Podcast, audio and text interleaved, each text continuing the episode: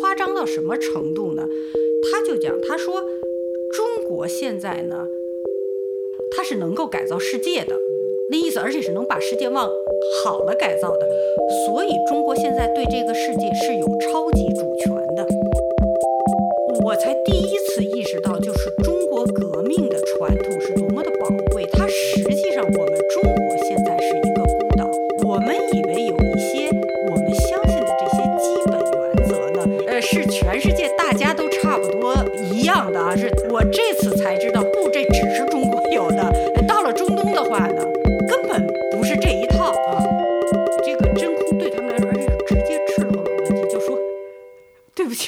笑一下，因为说到这儿我就要笑。中国会不会派军队到中东去？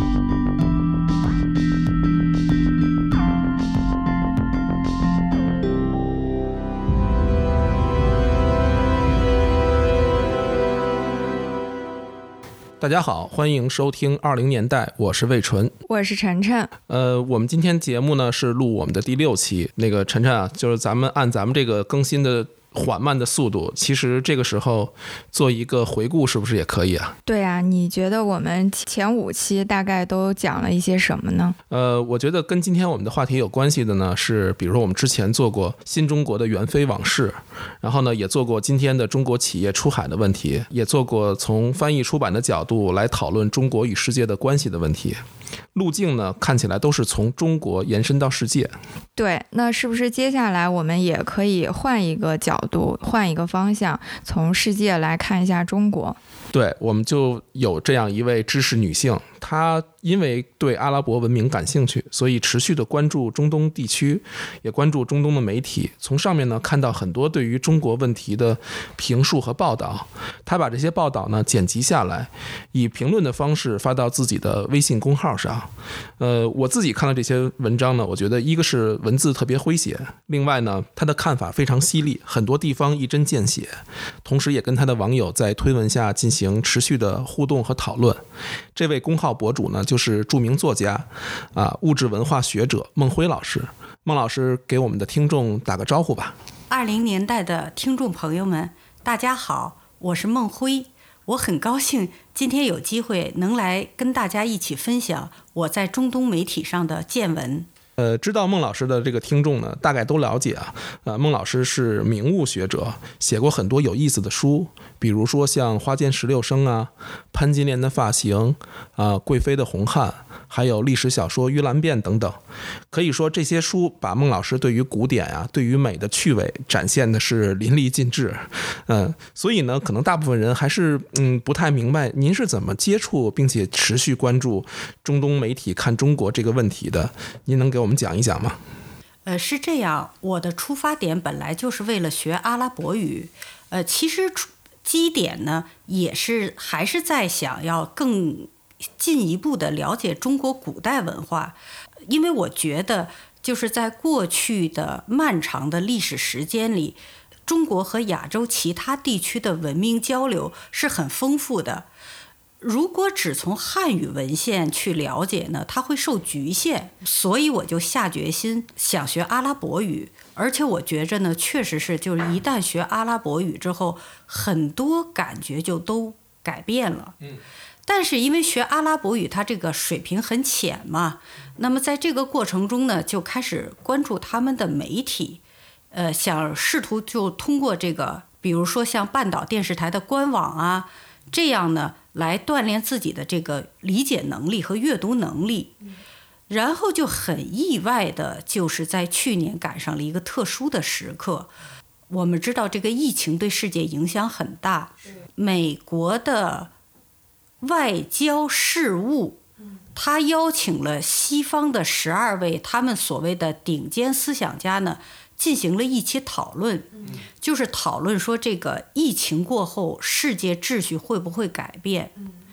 呃，这个讨论本身也许还是很重要的，呃，但是就我的感觉来说呢，这场讨论呢就很意外的，就是在中东媒体上呢就激起了极大的反响。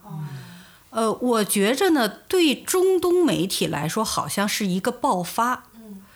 然后他们的那种反应呢，是我们完全不能想象的啊。比如说呢，呃，当时也正好，我觉得是机缘巧合，就是终于我这个阿拉伯语的理解力能读懂一点东西了。我永远忘不了我在半岛电视台的阿拉伯语官网上读到的平生第一条阿拉伯语新闻标题是：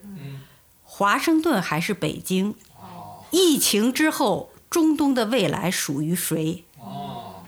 这个在我们中国是不敢想象的啊！我我想在东亚地区应该都不能想象吧。如果有一个主持人上这样一个标题，我觉着中国观众会打电话打到这个，对对对，一个事故。对对对对对，呃，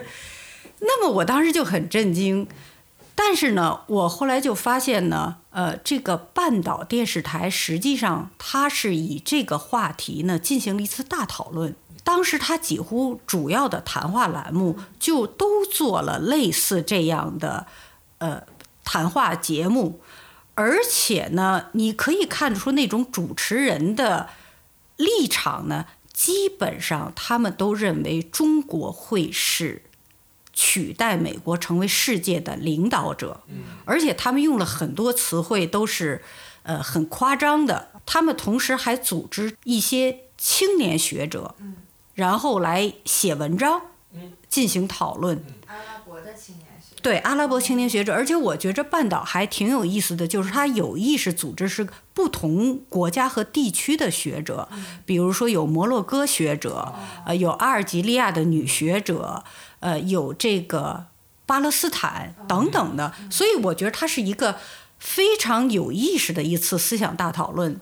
然后，在我理解看来呢，这场讨论呢，呃，当然也是不同的呃意见都有啊，但是大获全胜的一派呢，是认为就是说呢，呃，中国是。取代美国成为世界的领导者呢，是一个不可避免的事情。嗯，而且就有些青年学者说的非常夸张，就是说这个疫情过后不再存在什么两极世界的问题，呃，只有一个单极世界，那就是中国。嗯，而且用比如什么加冕就这种词汇啊，然后比如说有一个是。约旦的青年学者，嗯，他就讲，他说我们今后讨论的只是中国如何治理这个世界的方式问题，嗯，就不要再讨论什么 两极世界 啊，是谁治理了，嗯，是这样。而这个趋势呢，到今天也没有衰减，是这样的。因为我也考虑过，我说，因为我们知道电视台它是比较这个。呃，追求刺激性的，那么我也在考虑是这个半岛电视台它有没有代表性。那么呢，确实我现在这一年呢，它这个阿拉伯语阅读能力在渐渐的提高，呃，所以呢，我就尽量的能找到的这个阿拉伯各国媒体呢，都去找找看。呃，比如说这个阿联酋的啊，黎巴嫩的、沙特的，呃，还有埃及的。而且呢，我还找了，就是说不光是阿语报纸，它还有比如说英语报纸，甚至黎巴嫩有这个法语报纸。那么我就很震惊，就是说这一派观点呢，在中东它是呃跨国的，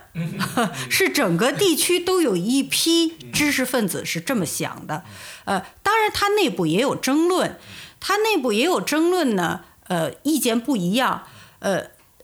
也当然有认为，就是说这个美国还是这个世界的领导者啊，中国不足以构成这个挑战或者威胁的哈。但是呢，他去年这场讨论之后呢，就说在各国的媒体上的主流是什么呢？就是大家怎么争的哈？就有一派是特别的这个看好中国啊，然后呢？他这个看好中国里分两派，一派就说中国呢，呃，对世界会起所谓领导作用，但是对世界是特别好的，对中东也是特别好的。呃，还有一派其实他是反华的，呃，他反华呢，他也强调说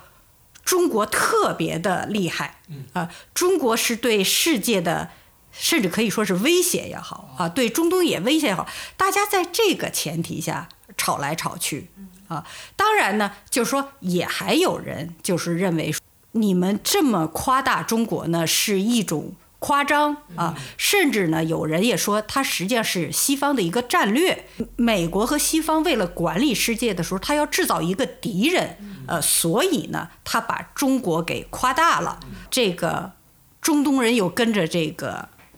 捕风捉影啊。但是这个意见呢，我感觉是在中东的媒体上不占主流啊。他就是一年多来就是这样，就是看好中国的和否定中国的，都是在一个中国无比强大的这个前提下，大家在这儿吵来吵去，是这样子的。嗯，听下来呢，好像呃，大家都已经默认了中国崛起这样一个。现实，那么对于这样的一个崛起，嗯，好像在这个情绪上是有一些分歧。这个看好中国这一派呢，它内部呢有微妙的分歧。呃，有一派呢是这个左派，呃，呃，左派呢实际上也反而不是完全都是看好中国的，就是左派，我觉得它相对来说是比较理性。嗯，它有一派呢，呃，是对中国呢。呃，态度比较微妙的，就是那种比较接近西方的某些左派的态度。这这一派，还有一派，我觉得是那种，就是他是比较老派的学者呢。他是这个上个世纪全世界这种反帝反殖民的脉络的，嗯，而且很有意思，就是说有些人其实做到了是高官，但是这种呢也比较少。让我最感慨，为什么那么震撼的呢？就是他很多特别看好中国的这种作者、知识分子、媒体人呢，他是用帝国主义的思路来看好中国，这是让我非常非常震撼的。这个是受西方的影响比较大。对，就是我第一次意识到，就是。中东世界，我相信可能其他地方也一样，就是它一个地方，它的知识界和民众的思想是能够这么被西方的右派，而且是极右派。控制，我因为我们的思路就是觉着，因为你中东是受这个帝国主义和殖民主义侵害的一个地区，你应该有这个意识是反抗的。结果没想到呢，在今天呢，有非常强大的一派呢，他是完全的接受了帝国主义思维，然后他自己也不知道啊，然后他用这个来看世界，然后他把这个明明是帝国主义思维呢，他以为是一个。世界上唯一的可能性，所以他只能用这个方式来想象中国。比如说前两天有一个谈话栏目，是我很喜欢的一个谈话栏目，其中也是一个都有点上岁数的黎巴嫩学者和作家哈，他夸张到什么程度呢？他就讲，他说中国现在呢，他是能够改造世界的，那意思，而且是能把世界往。好了改造的，所以中国现在对这个世界是有超级主权的。我我因为我的阅读能力不太行，所以我老要借助这个翻译软件，然后每次用完之后我都得琢磨半天，因为我 我不相信自己的理解力，然后我也不相信这个软件它译译对了，因为翻译软件经常会译错，我就是 完全是不可思议，不可思议。我才第一次意识到，就是中国革命的传统是多么的宝贵。它实际上，我们中国现在是一个孤岛，我们已经完全形成了一整套这个从中国革命以来的一套意识形态。当然，这个意识形态呢，呃，它有这个马克思主义啊、列宁主义，但是它也有中国这个几千年的这个文明传统，它的这种融合的哈。我们以为有一些。我们相信的这些基本原则呢，独立自主啊什么的。对对，呃，是全世界大家都差不多呃一样的啊，是当然的。然而，我这次才知道，不，这只是中国有的。呃到了中东的话呢，根本不是这一套啊。嗯，呃，那么我再接着说两句。所以它有一个问题就在这儿，就是现在中国所有的呃外交政策、呃国际政策呢，就变成中东人他听不懂。他越听不懂呢，他就越按照这个呃西方的那套来往中国上套啊。然后更严重有一个什么问题呢？就是他不光是帝国主义这一套。呃，叙这帝国主义意识形态笼罩他的思想，然后他不是又听不懂中国人自己讲的呃所有这一切吗？啊，然后他也没有渠道，就是我觉着这个确实有话语权的问题和这个就是你这个呃媒介掌握在谁的手里的问题哈、他没有渠道呢，呃，从中国这儿得到这个有效的信息，他所有的信息呢都是通过的西方。那比如说这时候就我觉着有两个人的学说就发挥了很大的作用，呃，首先就是基辛格啊、其次就是尼克松，呃，因为呢。呃，在中东来说呢，这个他认为这个中美关系现在是一全世界的一个基本的一个关系，聚焦的以聚焦的一个，它是是决定世界命运的一件事情，对他们来说，决定世界命运也决定中东命运的一个大事情。那么在这种情况下呢，他又读不懂中国的东西，他就是尼克松和基辛格那是打造这个中美关系的关键人物嘛，尤其是基辛格，后来他又持续的，比如说写这个呃。关于中国的书，所以你明显的看出他们就很认真的去读基辛格的书啊。那么我对基辛格的呃人品没有任何怀疑，就是他是一个很了不起的人啊。但是他的这个理论里就有很多问题，这个问题他的理论呢，就整个在影响着呃中东人来判断中国啊。所以就我们可以一一点点谈，就是怎么的这个中东人他在那套理论体系下，他对中国是越来越误解。那您能举几个具体的例子吗？比如说他们关心哪些呃典型的或者现象级的问题？呃，像您刚才说，就他们特别其实挺欢迎中国。按他们的想象，就是美国走了之后，就中国来，这个就属不属于您说的，就受帝国主义思路影响的，对他们这个地方总都要有一个呃那霸主或者说一个共主式的这个国家来对他们这个地方施加这个影响力，算不算您说的这个帝国主义思路的影响？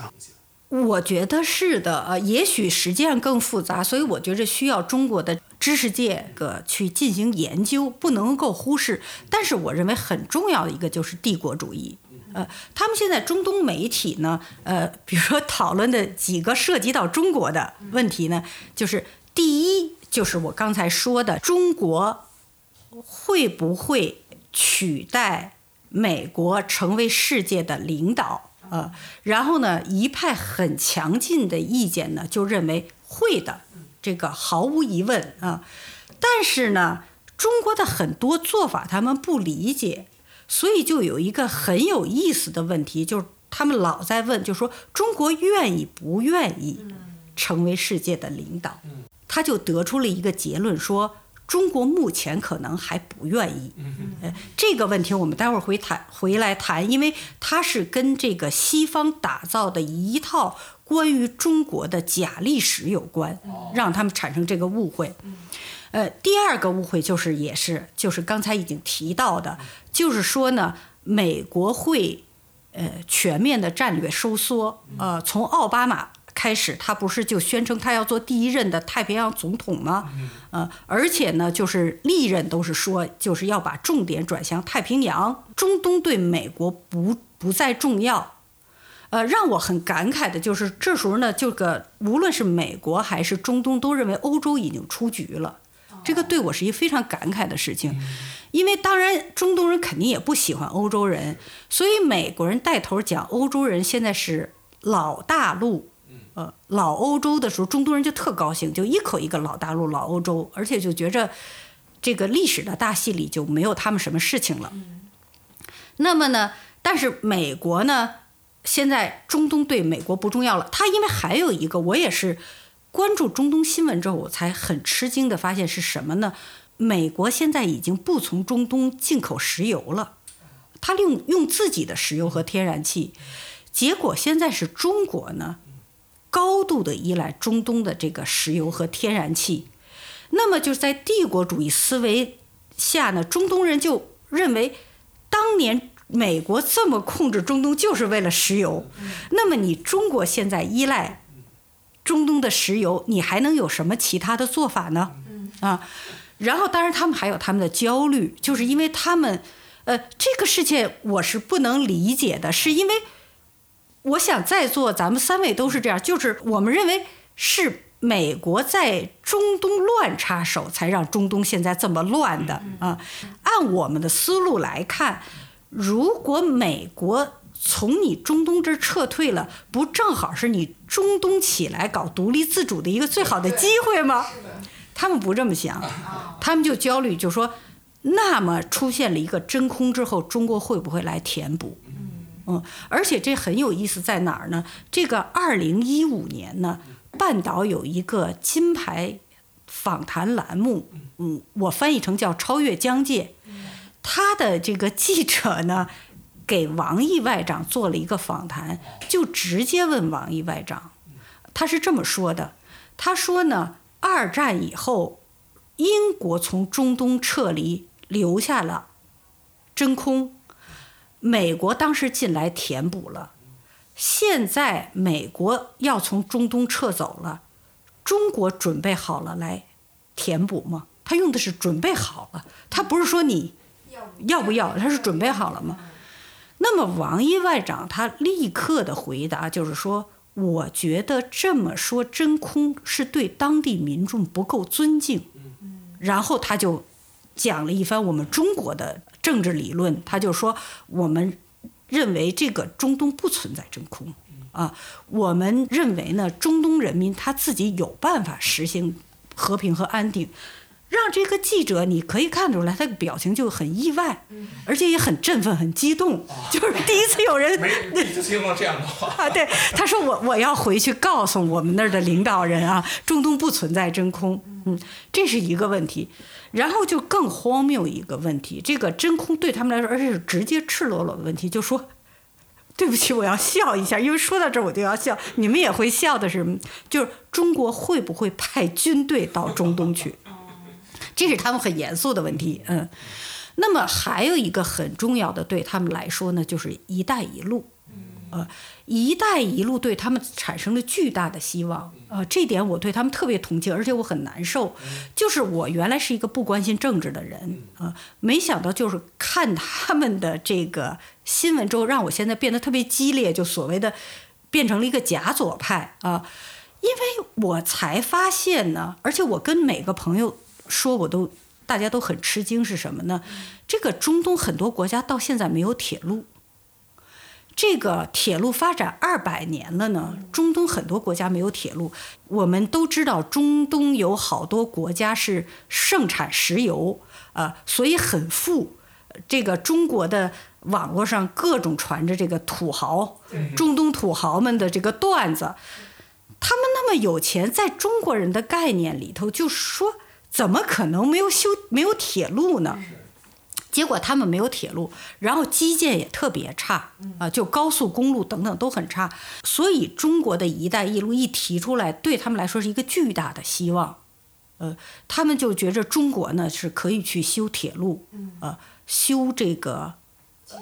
基各种基础设施啊，包括电。就有一个新闻，我看的特别难受。他就说，这个是一六年，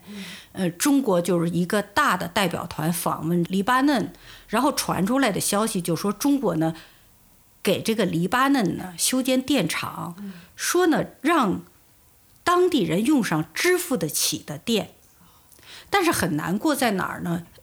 前两年黎巴嫩就开始这个乱了啊，乱了之后，现在他情况每况愈下。呃，他这几个月全国停电，就是不但没有中国的这个电厂很那很难在他那儿建呢，现在反而他原来这个电力设施呢也很难运行，是因为这个国家它货币崩溃之后，它没法进口燃料。就黎巴嫩反正是一个彻底的悲剧，呃，所以呢，这个“一带一路”对他们就很重要。这个也是他们特别看好中国的一个，我想一个巨大的原因，呃，然后呢，他们就很有意思，就是这些精英们就都希望自己的国家一定不要错过这个机会，呃，而且呢，他还有很微妙的竞争，就是因为他又是跟这个历史啊、文化呀纠结在一起，就是你比如说“一带一路”，一个是走路上，一个是走海上嘛。那么这个路上这一条路是通过伊朗，嗯，所以比如说阿拉伯国家，比如像沙特呢，它就是表示呢说中国你最好是重视海路啊，说因为红海在历史上也很重要啊，啊，印度洋也很重要啊，啊，它也还有这样的内内部的竞争，而且呢，他就说，甚至有一些专家写文章就说说“一带一路”呢这个。铺的摊子很大，中东对中国非常重要，所以中国应该把这个“一带一路”的重点先放到中东。呃，基本上就这几个是他们最关心的话题，而且我觉得呢，应该就说这几个话题也是读者们、观众们感兴趣的，因为他反复做，就说明呢，他做这个的话，他比如能有收视率和这个阅读量，所以就很爱做，就隔三差五就会有。文章也好，节目也好，会谈这几个话题。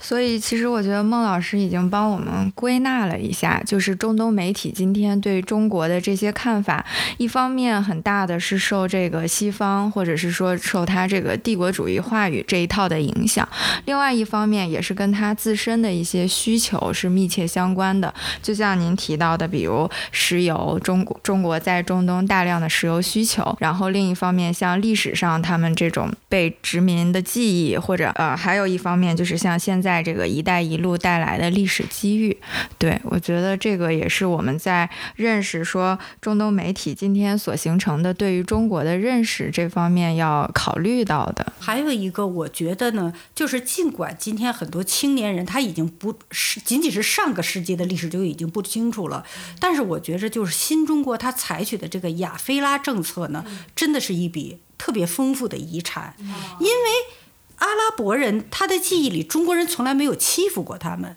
呃，相反呢，比如前一段我看了一个这个新闻，我就特别感动。呃，索马里当然它不是阿拉伯国家了，它是这个呃北非的国家哈。呃，但是它地理很重要。他就讲，就是说他战乱这么多年之后呢，终于在他的文化宫放了一场电影。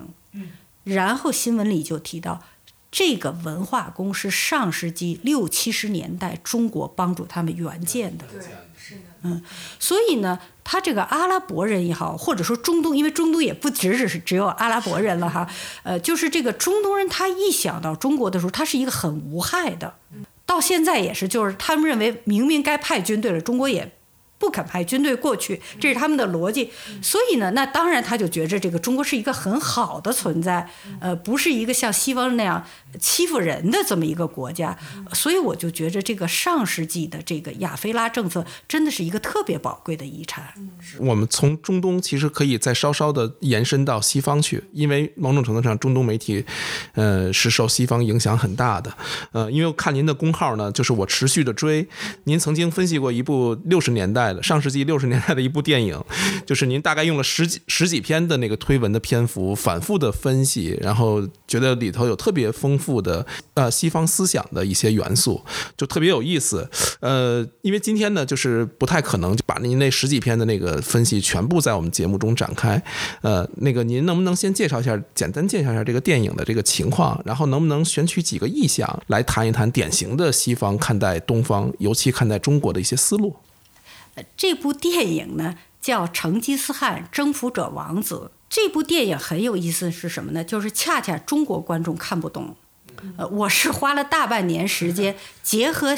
中东新闻，我才慢慢把它看懂的。我觉得呢，就是放到上世纪当时的这个六十年代，就特别的意味深长啊。因为呢，他这个男主人公的表演者。奥马尔·沙里夫呢？他同时还演过阿拉伯的劳伦斯，呃，最有意思，他是演《日瓦戈医生》里头的这个男主人公。他自己的经历就很有意思。基本上就可以说呢，他是埃及出身的男演员，是阿拉伯世界的大明星。呃，所以就是你从他演的几部电影，你都可以看出来，这个西方呢，我不知道具体是什么势力。呃，我觉得这是需要中国的文化学者好好研究的。呃，他非常聪明，他对这个不同的国家呢，进行了这个不同的塑造。其中对中国的塑造就是很独特的，他把中国，比如说跟当时的苏联就区分开了，到今天也是这样。为什么这个这部电影让我很震惊？就是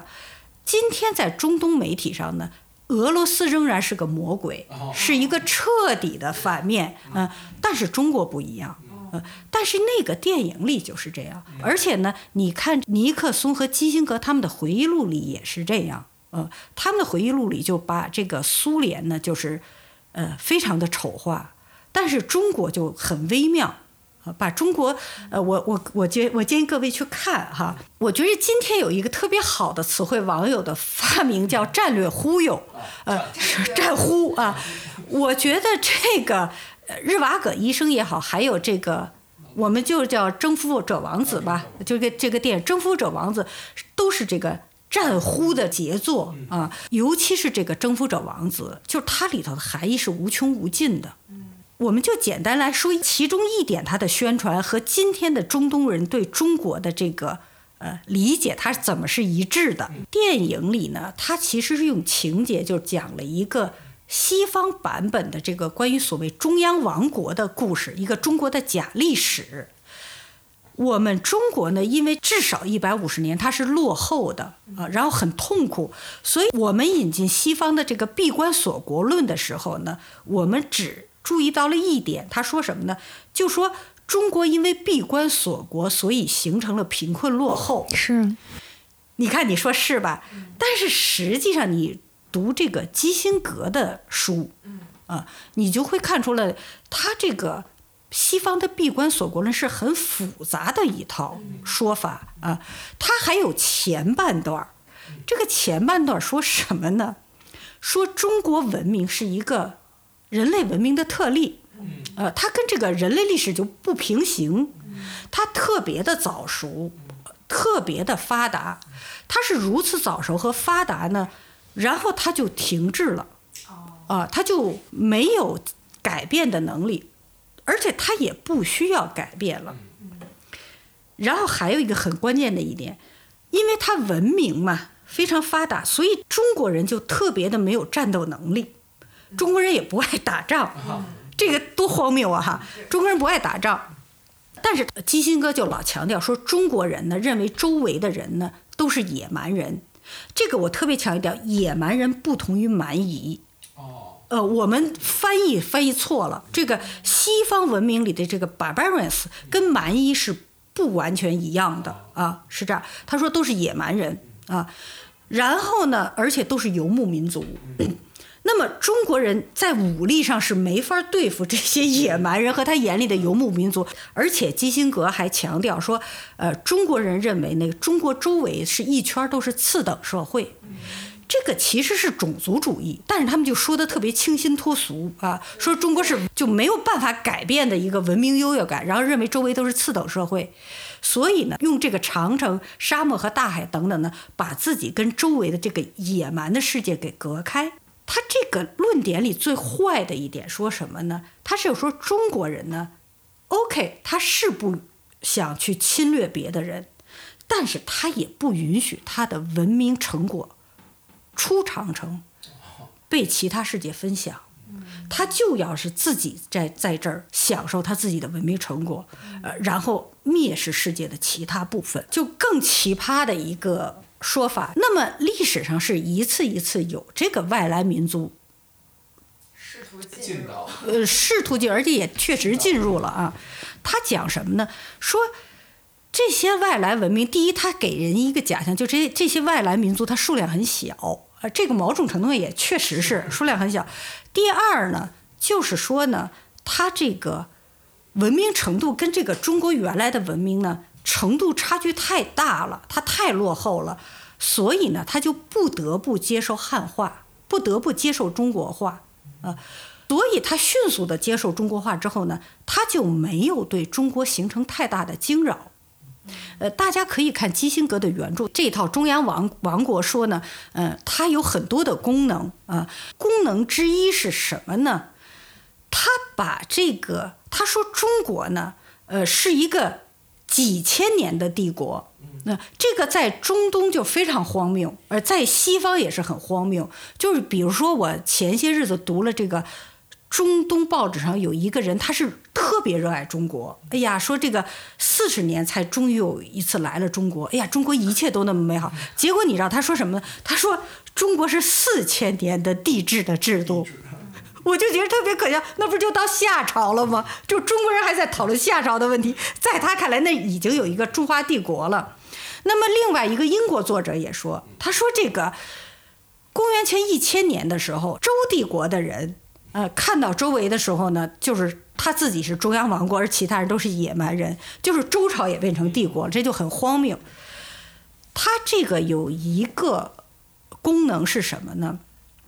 他就是让全世界相信呢，一八四零年以后，中国和西方世界的冲突呢。跟西方与其他地区世界的冲突的性质不一样，欧洲甚至美国呢，它在其他地方呢，那是殖民主义和帝国主义，但是西方跟中国的冲突是帝国之间的冲突，不但是帝国之间的冲突，还是帝国主义的冲突，就是他把帝国主义给历史化。我们说的帝国主义是这个西方资本主义。产生的一种特殊的这么一种情况哈，他说不，他说这个首先帝国就是他给历史化、本质化啊，然后帝国主义也本质化，所以他就讲，他说这个中国跟这个英国也好啊，法国也好，它的冲突是帝国之间的冲突，而且呢，它是两套价值体系的冲突啊。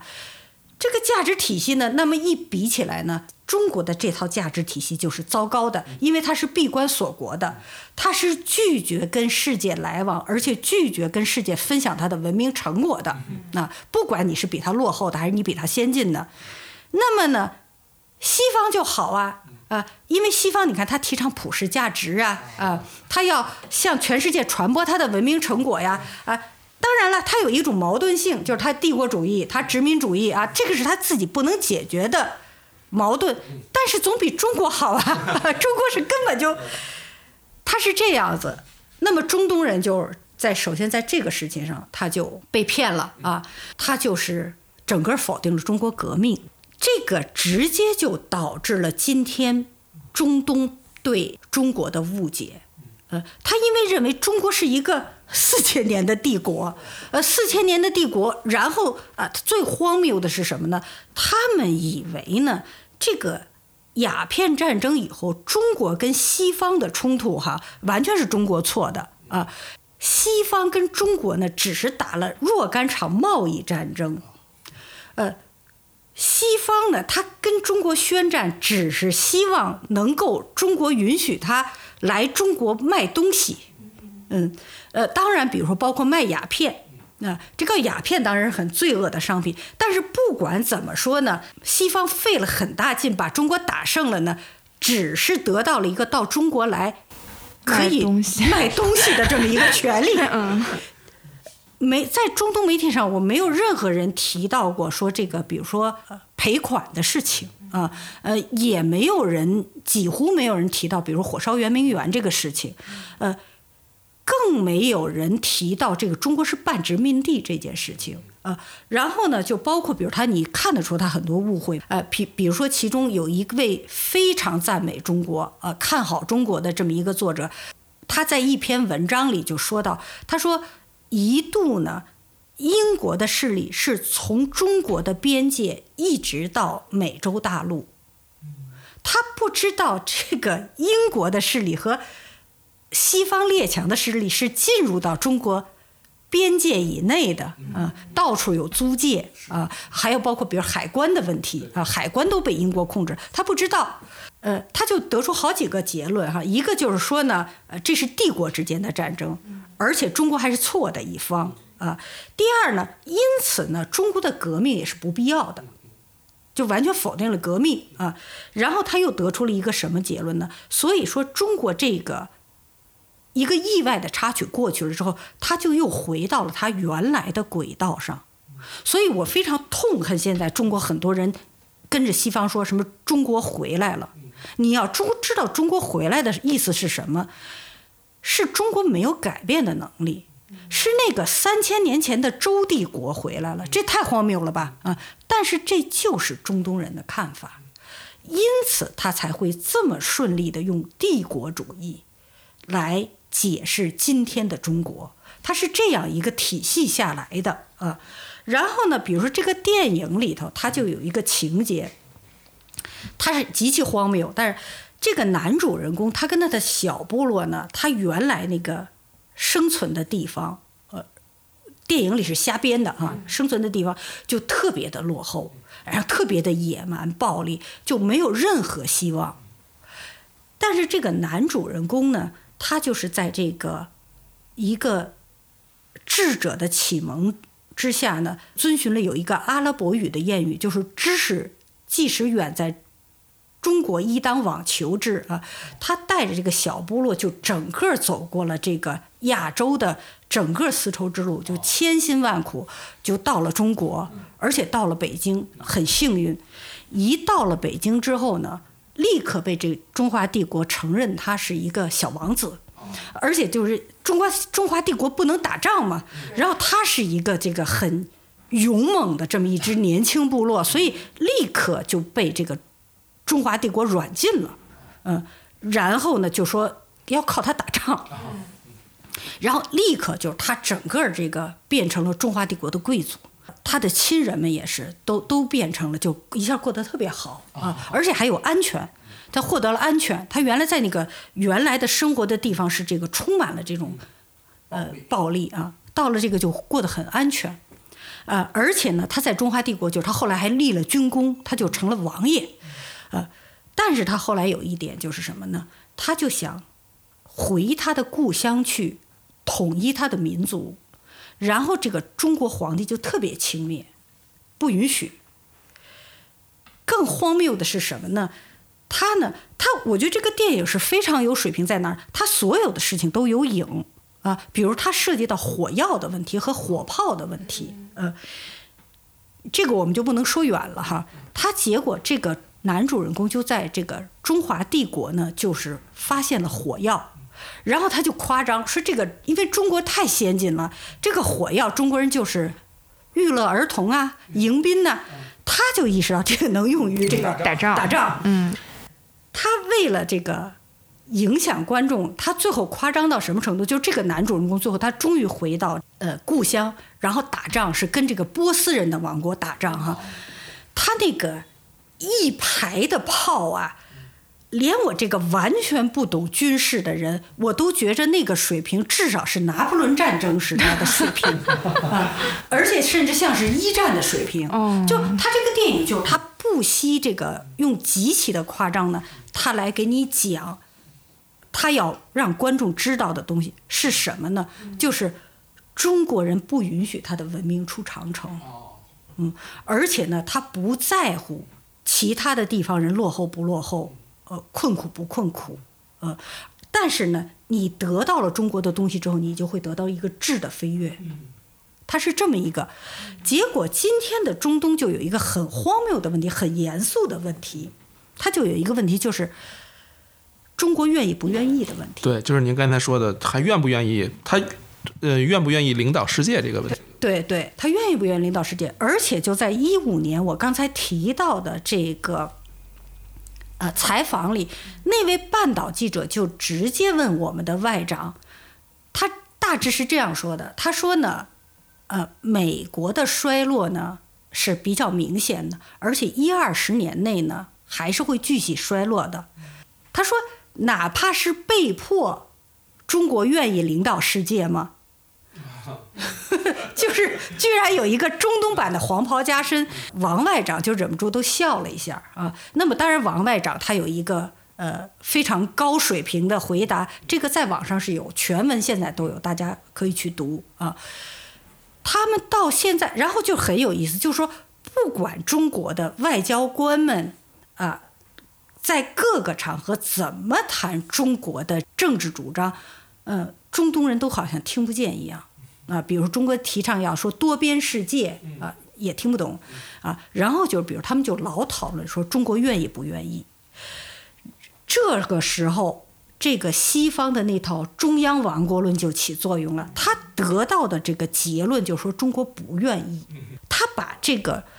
自力更生什么的全都给曲解了啊。他说这个自力更生，他曲自力更生实际上是当年中国在非常困难的情况下，就愣是要努力的建设一个新中国哈。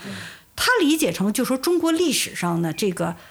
他这个国家什么都有，文明又特别先进。比如说一个很典型的例子，就是二零二零年的这个中国国庆节，半岛的阿语官网上就是在首页推送了一篇长文。嗯，这篇长文里头就讨论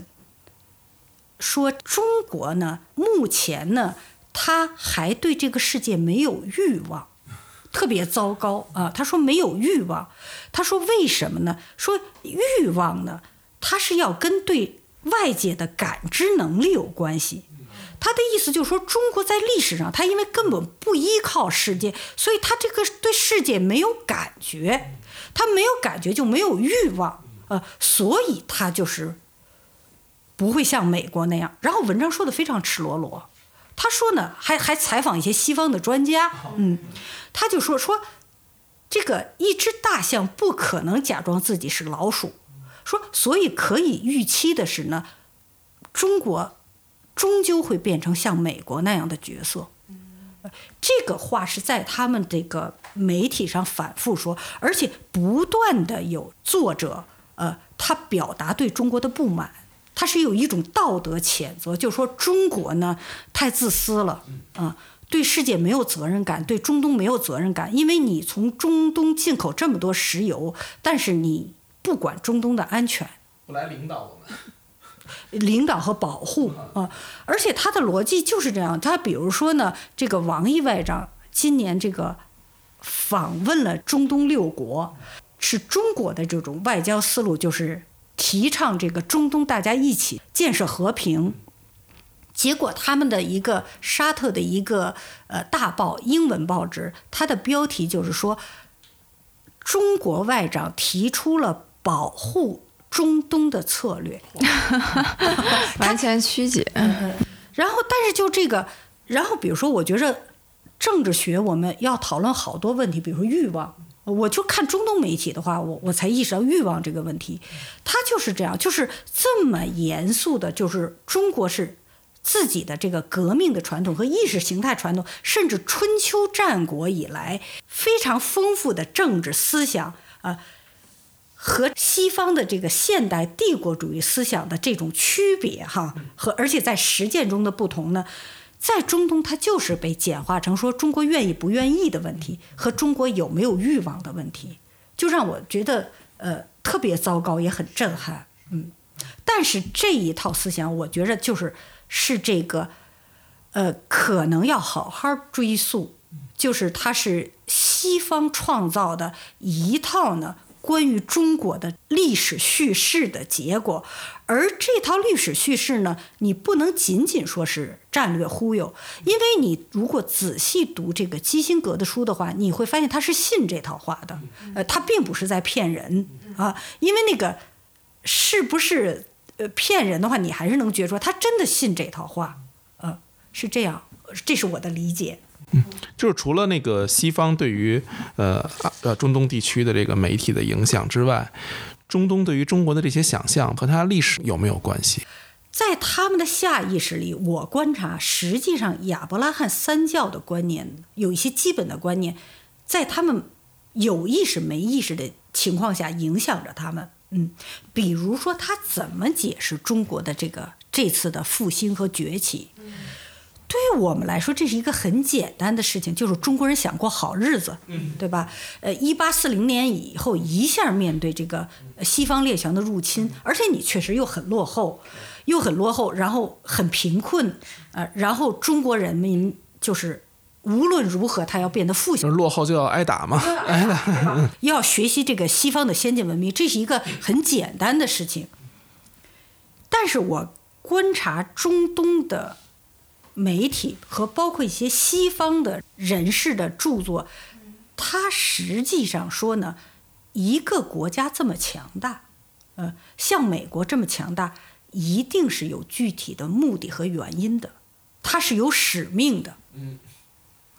呃，这个不是能够中国人自己决定的，所以他这个又跟我刚才说的这个中国愿意不愿意，呃，想不想啊？他只是目前还不愿意，他又连起来了。他就讲什么呢？他就说，因为是冥冥之意啊，是一个神意呢，他特意的就设了这么一个中国，把它放在那儿，说让他几千年都在那儿睡觉，很先进，呃，很富有。现在呢，是给他设定的时刻到了，但是呢，中国人自己不适应这个情况，中国人自己不明白，所以中国人现在还不愿意。但是不管你中国人愿意不愿意，这不是你中国人自己决定的。《征服者王子》里他就讲了这个，他讲什么呢？他就讲说那个男主人公呢，就是神意设定的。那个成吉思汗。对，成吉思汗。他是什么呢？就所以就很愤怒，就是中国人，你看这个电影，你很愤怒，因为你都不知道该替谁生气，因为你又很替成吉思汗生气啊。他就讲，他就说，这个电影也就告诉呢，他而且他很巧妙，他又用靠替这个帝国主义来来这个张目，呃，他就讲，他说你看中国这么先进，这么富有，但是他自己就是在长城内自己过得特别好，那么神意就会让一个人。来中国，拿到中国的文明的成果，然后进行一次天下的大征服。他是这么讲，那么当然就是这个大英帝国做的就很对了，对吧？中国就是错了。就是这个电影我看的特别震惊，就是他来回打中国，怎么打都是中国错。最关键就是这一套观念是直接的反映在中东现在的媒体上和这些媒体。他找的这些教授啊、作家呀、呃专业人士上，今天我们可以说是一个后冷战时代。嗯，后冷战时代其实依然存在着很多文化和意识形态上的冲突，但它这种冲突的形式和冷战时代完全不一样。冷战时代其实就是东西两个阵营，呃，完全不同的意识形态的一个正面的碰撞。现在呢，好像正面碰撞。不在舞台上了，但是在底下是有很多根根深蒂固的，呃，西方的对于东方的理解呀，包括呃中东地区的宗教的原教旨主义啊，呃，也包括西方对于东方理解，它本身也渐渐成为一种原教旨，就是好像是各种。各样的刻板印象在一起，在暗流涌动的冲突着，然后彼此之间的理解越来越失去，误解也越来越多。我觉得这好像是今天我们后冷战时代文化冲突的一个特别大的一个表征。我觉得你说的这个对中国的理解和叙事的原教旨，这个我特别赞成。因为确实是这样，就是我觉得西方啊，呃，应该好好梳理，不管它怎么形成，就是它是对中国一个原教旨的这么一个理解。因为就比如所谓这个数千年帝制，这个很可笑。因为就是这个《李约瑟传》里也讲，就说说中国的这个皇帝的制度是数千年的，这太可笑了嘛哈，就是真的是原教旨的。嗯嗯，你说的我都同意，但是你说的又启发我想到一个问题，就是说在中东世界，它现在有一个巨大的话题是什么呢？是中美会不会发生冷战？所以他并不认为是后冷战时代，呃，他说认为是是不是会进入新冷战时代？而且呢，呃，他最关心的是这个冷战会不会变成热战？呃，所以对。对他来说，台海是他们中东媒体上一个大话题，一点儿点儿有任何关于台海的新闻 都要报 啊，都要报。他实际上就是，呃，各种反应，比如说有的就很焦虑，就是说他怕这个中美真的发生热战的时候，那对全世界有影响，这是比较官方的。比如前一阵儿一个阿联酋总统顾问，他就在这个一次他们的这个呃。研讨会上就公开的讲，就说那个呃，全世界应该一起努力呢，不要让这个中美冷战升级。那么其他有一些，我觉得像那些青年作家呀，因为很多的这个只要不是极右派哈，呃，中间派和这种比较有左派倾向，或者就是哪怕普通人。这种中东人他是很讨厌美国的啊，所以我觉着他这个里头确实你要分析，他还有很多心态的问题，就是比如他有讨厌美国人，他又有讨厌欧洲人，呃，那么中国又从来没有坑过这个中东，所以他其实你看他媒体文章里头，他忍不住就报，他就特别希望中国赶紧把美国揍一下啊，把他打下去。这个他因为他太恨了，你知道吗？他他他受美国伤害受的太深了，他自己又没有办法。啊，所以他就希望就来一个新的力量把美国打下去，这个心态也是有的。江死湖迎王室，有真的有这个意思，真的有这个意思。他还有一个比较危险的思想，但是也是这个，我觉得是这样。为什么我特别希望好好讨论这件事情呢？就是我们中国人其实对世界上的这个舆论场在涌动什么呢？太不敏感。嗯，这个。西方右翼真正鼓吹的什么东西，我们不关心。他为什么？我觉得这个中央王国说战斗力特别强呢？哈，他现在还有一个西方右翼鼓吹的东西，我们都没有注意是什么呢？他不是说中国这个一八四零年以后，中国受这个西方的侵害根本不严重吗？啊，而是中国人呢，他这个几千年养尊处优，他就受不了一点的冒犯，啊，他是这么理解中国的百年屈辱的。他这个话里有话，你知道吗？就说哎，说中国这就百年屈辱了。不仅如此，他还叫什么呢？他中国人说百年屈辱，实际上是励志和自强，对吧？就说我们中国人再也不能够。再进入那样的状态了啊！这是我们自警的。西方右派宣传就是中国要以屈辱事迹为借口呢，去找西方复仇，而且复仇呢，第一站其实就是欧洲。中东呢，他的态度就觉得呢，我们中东跟中国是没有这个世仇的，呃，但是呢，我们是在这个过道上。所以中国会从我们中东这儿走过去到达欧洲，那这也没有我们什么事情，而且对他们来说可能还是一个机会，就是啊，他有这样一种思潮，呃，这个东西我觉得都是你要是中国是要重视的，你不能假装这个没有发生。所以他有一个问题在哪儿呢？明明的这个客观的形势是美国在。找中国的麻烦，这个贸易战等等都是美国在挑战中国。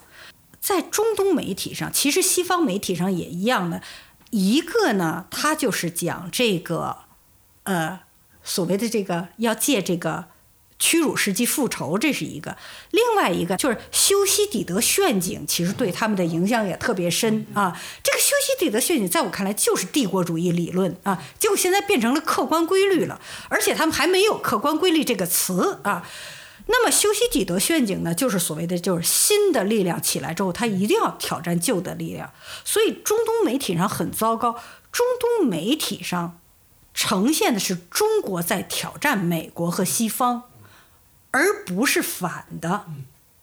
这是你在中东看到的场景。您刚刚也提到了，就是认为这种现象特别应该值得咱们中国来讨论嘛？那就在您关注这个中东媒体的同时，有没有就是因为这个事情反过来也看一下我们中国，不管是媒体或者知识界，就对于这些舆论有没有一些回应或者认识和研究？就像这样子的对话。我个人好像没有看到，嗯，好像是，而且我跟朋友只要说这事儿，大家都很吃惊，都第一次听说啊。比如说，我还讲一个事情，就是呃，实际上是在去年这个疫情之前，我就注意到一个现象，就是因为最早的我还关注过这个伊朗的这个媒体，然后呢，我就会发现，就是我们知道伊朗跟阿拉伯世界现在矛盾极其的这个尖锐哈。极其尖锐。但是有一件事，他们意见是一致的，而且这么多来 年来意见一直一致是什么呢？就他们有一度相信中国会派军队到叙利亚去剿灭恐怖组织，而且好几次炸船，好几次炸船就说中国军队已经到了，呃，然后呢也是这样，对中国军队不去呢，他们有一种不满，有一种不满。最让我吃惊的是，就是前不久，这个中国外长访问了叙利亚，呃，这个对叙利亚来说是一个大事情，呃，那么呢，其实对叙利亚问题上，这个中东世界内部也是很分裂的看法不一样，但是哎，对中国外长去叙利亚，大家都觉得是好事情。沙特有一个报纸《中东报》，也是一个大报啊，它的阿拉伯语版面上就上了一个叙利亚。记者和作家的文章，这个叙利亚的记者和作家的文章呢，他又暗示他说：“我觉得到了这个阶段，中国有可能派军队来叙利亚。”然后最有意思在哪儿？最后他冷笑了一下，他说：“那意思呢，就说这件事呢，其他国家都不会在意。呃，他说，但是只是对美国来说是造成了这个棘手。”他就冷笑着说：“啊，说这个。”这一次呢，美国他得好好掂量掂量了。说，可是这一次他的对手可不是别人，而是中国。我特别就是他的那个情绪之复杂，我们很难想象，就一个叙利亚作家呢，他能够认为这个一个外国军队到他的国家是好事情。嗯，然后同样的呢，这个比如说去年就是就黎巴嫩呢，他这个国家就眼看着我真的是。看新闻就看得心碎，就是你你在新闻上你看一个小国哈，曾经还很富有，就眼看眼看一天天的就是掉入深渊，结果就是在那个贝鲁特大爆炸之前哈，当时卡塔尔跟沙特也是水火不容，结果卡塔尔的半岛上和这个沙特的阿拉伯新闻报上都分别有一个记者的文章呢，就暗示说时机到了，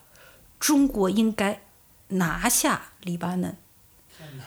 然后就让我特别的难过的是，就说这个半岛上写这篇文章的人还是一个巴勒斯坦记者，然后他说了一句什么话呢？他这样他说：“中国已经意识到政治的地平线已经改变了，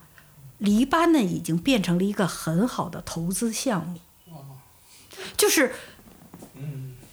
看中东媒体，他老是这种碎碎三观的这种说法啊，在那儿呢是好像真理一样啊。然后这个黎巴嫩也特别有意思，他是一六年还是一五年，他发表文章是什么呢？就是说他请了一个有他这个法黎巴嫩是很亲法的，他有一个法文大报，呃，叫《东方日报》。这个《东方日报》呢，请了一个法国的。呃，政治学家，这个政治学家呢，就讲什么呢？他说，中东呢，现在是这绝望的需要权威的时候，但是美国和欧洲都不顶用了。说，所以这是中国入场的好机会。然后你知道他说了一句什么？他说，中国可以自我扶权。哦，这完全是帝国主义，这就是当年英国他们侵略第三世界，呃，就是因为你们落后，你们乱，所以一个大国可以自我复权，不经过你们当地人民的同意，他就是来管你们。嗯，问题是法国人这样说，我可以理解，他是老牌帝国主义。黎巴嫩把这个东西来发表，呃。而且他是有一系列文章，完了过了一阵儿，他也是用一种很不满的语气，就又发表了一篇文章。他说：“中国这个亚洲巨人，他的脚尖儿仅仅用他的脚尖儿顶到了这个中东，嗯，还不够，来的还不够。”对对对对，就而且那意思就是那样，就是就是那又那一套，就中国人不没有责任感，呃，没有什么都不想承担，只想自己的利益。还有就是他还没有觉醒，他还没有醒来，他还没有产生欲望这一套。就是听下来，我两个特别深的一个印象，一个是，呃，如果用拟人化的方式，那么中东想象中国就好像是一个骄傲的，但是它自己又修养极高，呃，才华横溢，但是他又非常的自私，呃，非常不跟呃外界来往，甚至不愿意分享他的那个知识，就是这么一个形象，那确实挺招人恨的。第二个印象呢，我就觉得确实就是中东的知识界，我都不说媒体了，我觉得中东的知识界其实是被西方 PUA 了啊。我刚刚也想了这个词儿。我我我我，但是他有一个问题，就是确实在哪儿呢？就是我觉着，呃。作为一个读者，我在感受到的是媒体的力量，因为我只是一个普通读者。我觉得这次经历对我是很有意思的，就是因为我是对中东的知识界毫无了解的情况下呢，作为一个普通读者去看到媒体，所以我感受的是那个媒体的强大。因为媒体上确实是他那些主持人都很优秀，然后呢，他请的确实是各路的都是这个呃专家学者。但是你不知道真正的这个中东知识界是什么样子，因为媒体他在请他认可的这些学者，所以阿拉呃中东知识界究竟怎么样，我们其实还是不清楚，还是不清楚。呃，但是我觉着很悲哀的在哪儿呢？就说我作为一个读者来看，就说我觉着这可能也是西方知识界的问题，就是不管你知识界多优秀，你内部多丰富，但是。影响读者和民众的是媒体和媒体拣选的这批知识分子，而且我有各种感觉哈，通过各种渠道，我感觉中东的民众他的意见是跟媒体趋于一致的。我就今天听孟老师说这些，有一个特别强烈的感受，就是我觉得我们这个节目叫二零年代嘛。如果说在此之前的这种国际或者国家间的竞争是一种，呃，就是能力。这种能力上的竞争，好像未来的竞争就是一个叙事的竞争，或者我就像我们之前面几期的那个主题一样，其实是一个知识的竞争。然后这个就在今天我们聊的这个中东媒体这件事上，就突出的表现出来。为什么西方对于中国的叙事就能那么强烈的影响到中东的媒体？为什么我们中国关于自己革命的？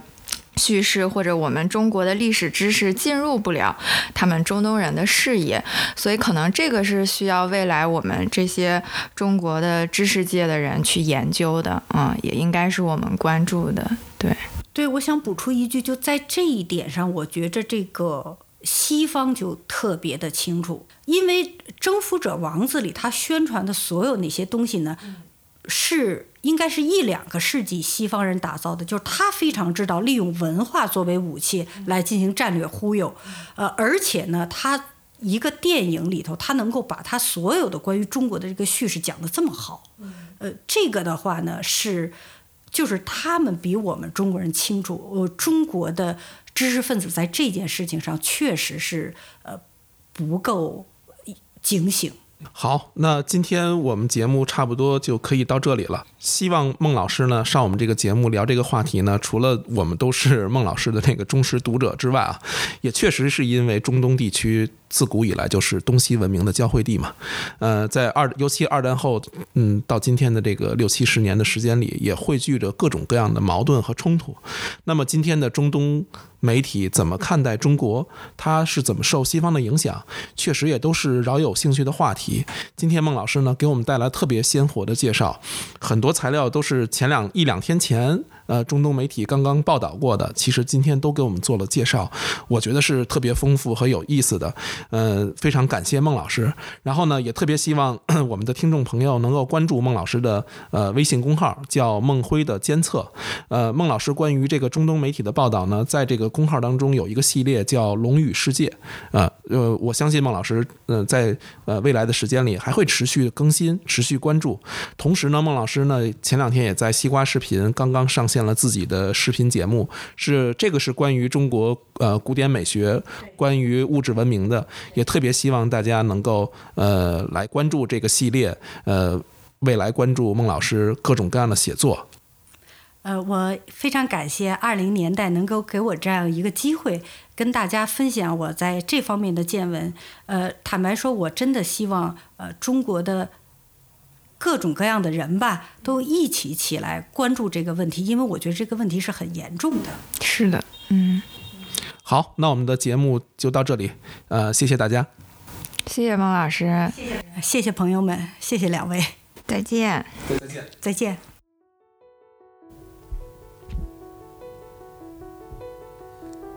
欢迎大家通过苹果播客、小宇宙、网易云音乐收听《二零年代》。如果你喜欢我们的节目，与你身边的朋友一起分享吧。也欢迎你在各大社交平台搜索“二零年代”与我们互动。如果你喜欢写信交流，我们的邮箱是 back to 二零二零 s at 幺六三点 com。